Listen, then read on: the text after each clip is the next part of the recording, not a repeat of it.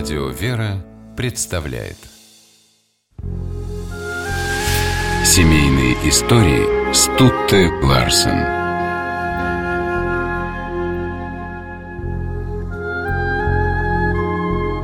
В июле 1941 года молодой московский художник Алексей Арцебушев получил повестку в военкомат. Прежде чем отправиться туда, он решил попрощаться со своей матерью, Татьяной Арцебушевой, которая жила в то время в подмосковном Боровске. Выслушав Алексея, она благословила его на военную службу. Мать и сын вечером исповедались, а утром на литургии причастились. Прощаясь, Татьяна прослезилась, но очень быстро собралась духом. «Храни тебя Господь, иди с миром, а я буду молиться за тебя», — сказала она. Молитва матери всегда помогала Алексею и спасала его. 1916 году Татьяна Хвостова, будущая монахиня Таисия, вышла замуж за Петра Арцебушева. Молодые люди были верующими и местом для жительства выбрали дом в селе Дивеево Нижегородской области, недалеко от основанного Серафимом Саровским женского монастыря. Вскоре у Арцебушевых родилось двое детей – Серафим и Алексей. Воспитывать их Татьяне пришлось одной. Ее супруг скончался от туберкулеза в 1921 году. Перед смертью он сказал Татьяне «Поближе держи детей к добру и к церкви». В 1925 году Татьяна приняла монашество с именем Таисия, но по благословению своего духовного отца, архимандрита Серафима Климкова, оставалась с мальчиками.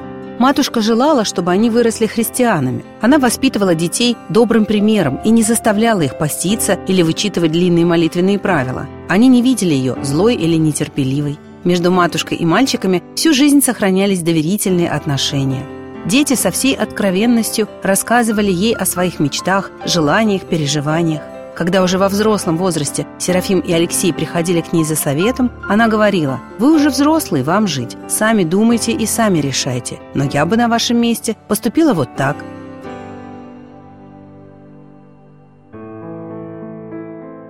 В 1930 году по обвинению во вредительстве расстреляли дядю мальчиков, Михаила Арцебушева.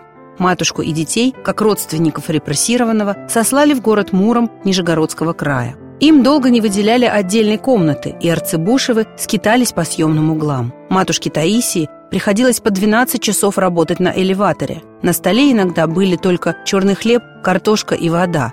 Выручала молитва.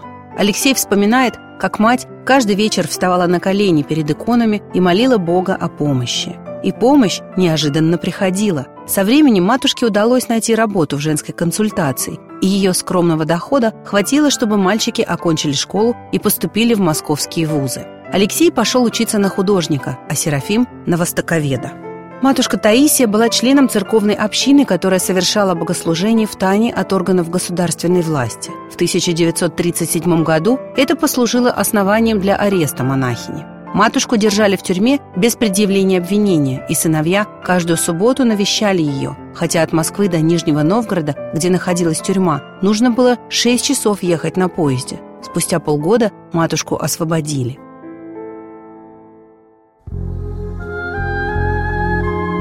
Окончательно разлучила семью война. Серафим Арцебушев пропал без вести в боях под Ленинградом. Матушка Таисия скончалась в 1942 году от сердечной болезни. Алексей же прожил долгую жизнь, стал известным художником и в своих книгах рассказал историю семьи Арцебушевых. На склоне лет он вспоминал – как бы ни складывалась его жизнь, отец, мама, брат и родительский дом всегда были рядом. Жили в его сердце, как и детская, чистая вера. В своих молитвах, которые Алексей Петрович цитирует в воспоминаниях, он благодарил Бога. «Благодарю Тебя, Господи, за Дивеево, за ту святую землю, на которой я родился, за отчий дом, за отца моего, за маму мою, за то добро и любовь, которыми окружали меня со дня моего рождения». Семейные истории –